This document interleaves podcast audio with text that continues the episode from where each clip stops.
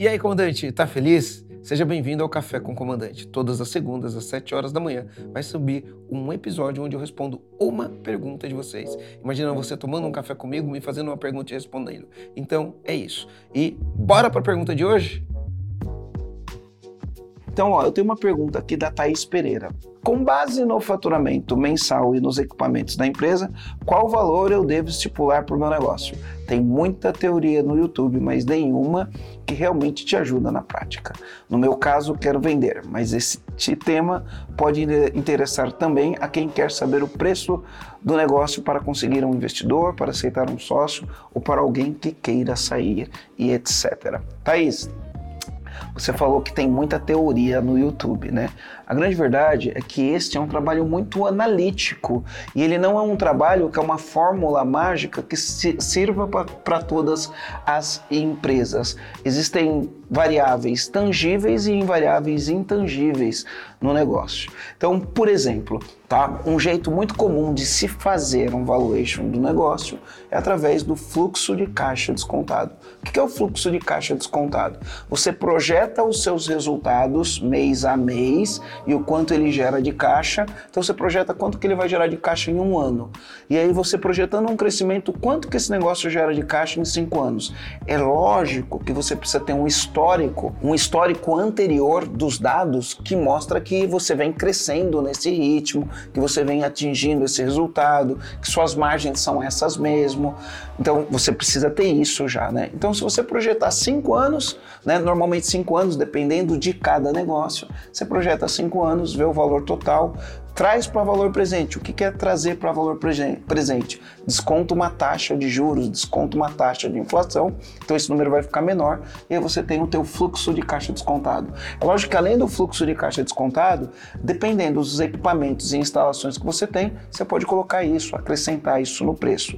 Mas dependendo do negócio, por exemplo, alguns negócios, se você for da área de tecnologia, se o teu serviço for recorrente, você pode receber um múltiplo do EBIT EBITDA. O que, que é o EBITDA, né?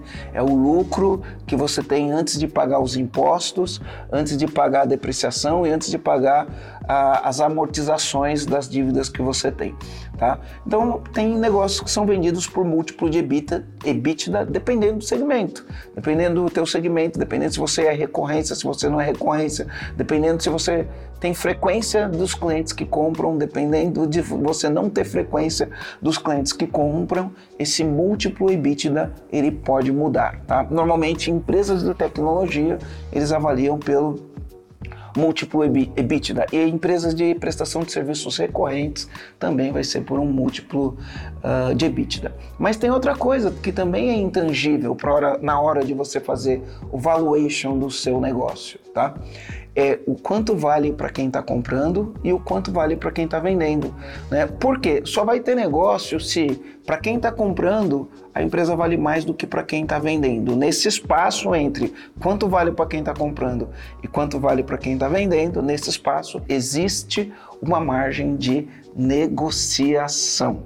Beleza? Aí tem outras coisas intangíveis também. Por exemplo, se você vender seu negócio, ele roda, quem comprar o negócio consegue tocar, ou se você sair do teu negócio, os clientes saem junto com você. Porque se você sair do negócio, os clientes saírem junto com você e o negócio não rodar, o negócio não funcionar, tua empresa não vale muita coisa.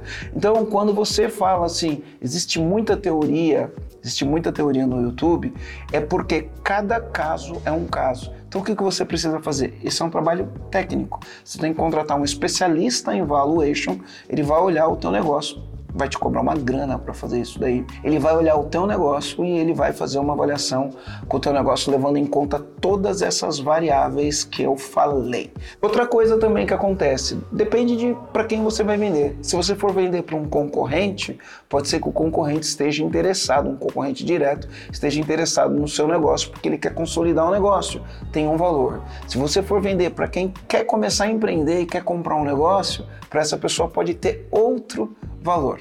Né? Então, o que, que eu acho que você precisa fazer aqui, por mais que você tenha dito isso, né, tem muita teoria no YouTube, você tem que saber qual que é o teu fluxo de caixa descontado, já é lição de casa, projetar isso daí, você tem que saber qual que é a tua margem de EBITDA, fazer uma pesquisa no teu segmento e ver quanto que os caras pagam, qual o múltiplo de, de EBITDA que eles pagam, e aí você já vai ter um parâmetro. Agora, como é um trabalho técnico, você vai ter que contratar alguém técnico para fazer esse trabalho de valuation para você. E aí, comandante, curtiu esse episódio? Então faz o seguinte, deixa a sua pergunta nos comentários do Spotify.